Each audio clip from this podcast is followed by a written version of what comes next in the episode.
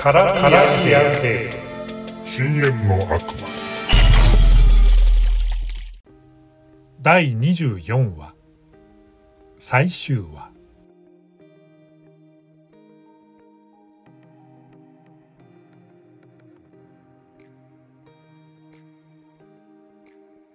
私がここに記す言葉はエピローグであり警句でもある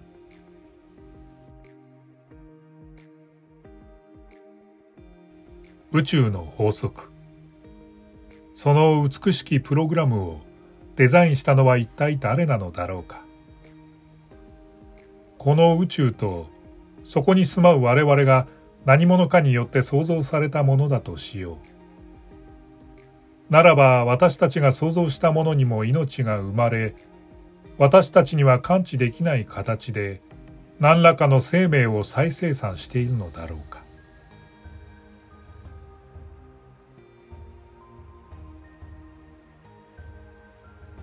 フラクタル。宇宙は世界は相似形を保ちつつ無限の再生産を繰り返しているのかもしれない。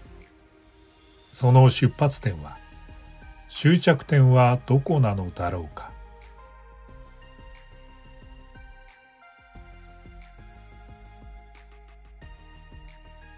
一連の騒動の後恋河原美穂の体内には新たな生命の芽吹きが確認された。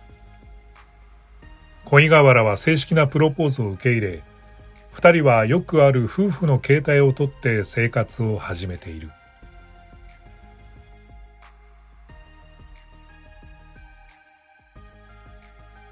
クロノスの会は解散した。目的を果たすためとはいえ悪魔を信奉する教団としてのイメージがついた以上存続は難しかったようだ。もっとも、花からそれは計算のうちで、会員たちはそれぞれの場所で信念に従って活動を継続するらしい。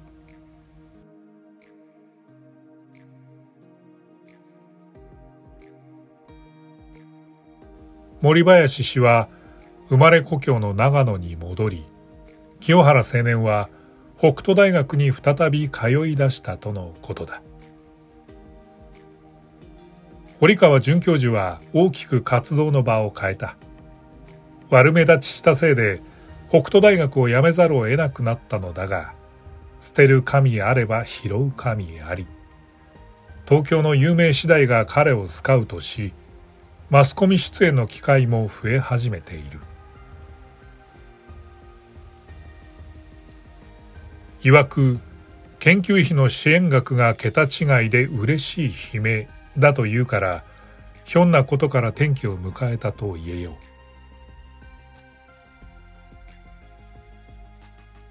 さてことここに至りなぜ私がこの物語を記すことにしたかを説明しておいた方がいいだろう。一言で言うなら防衛のためである。一連の怪異はいずれ悪魔の手によりこの世界この宇宙に生きる私たち人類のメモリーから消去されるだろう。単なる観測者であったはずの悪魔が何らかの事情で意志のようなものを持ち得たことは脅威である。サッカーの審判が突然どちらかのチームに組みしてボールを蹴り出すようなもので甚だ遺憾だが、それを完全に止める手立ては今の私たちにはない。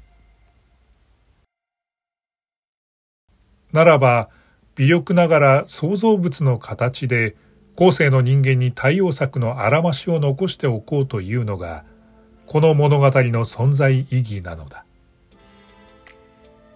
この物語がより多くの人に読まれれば読まれるほど悪魔の手を煩わせることができるはずという仕掛けである。そういうわけなのでここまで読んでいただいた紳士淑女の皆様にはこの物語をさらに広げる手助けをしていただけるとありがたい。何せ人類のためなのだから。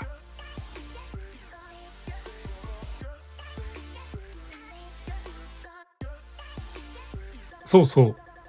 先日私は堀川准教授とのメールのやり取りの中でふとこんなことを尋ねてみた。結局あの観測者はなぜ悪魔って呼ばれてたんでしょうか。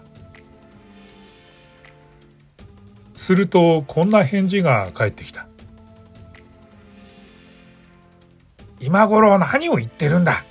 あいつはマクスウェルの悪魔じゃないか。気づいてなかったのか？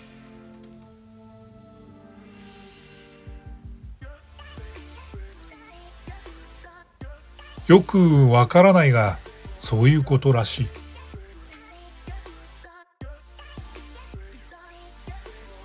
ともあれせめて私が生きている間くらいは平穏な世であってほしいものだ。皆さんもそうは思いませんか？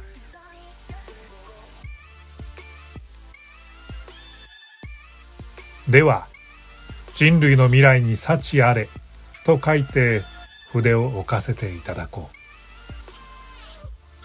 紅林太一郎記す追記。生まれてくる子が娘だったら美香子と名付けようと思っている。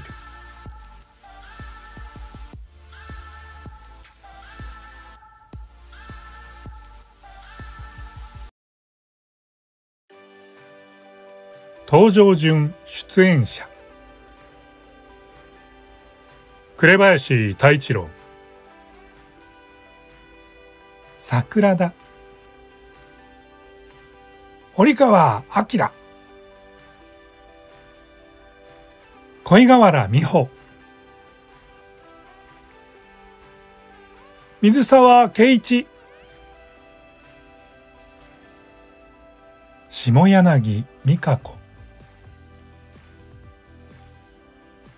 森林洋一。カメラマン川端。音声マン佐山。清原康介。船橋達也。外タクシーの運転手。岩田哲明43歳。その他のエキストラ。最後までお聞きいただきありがとうございました。また機会がありましたら次の作品でお会いしましょう。その時まで。さようなら。絡み合うゲート、深淵の悪魔。作、演出、出演、編集、すべて乾裕太でお送りしました。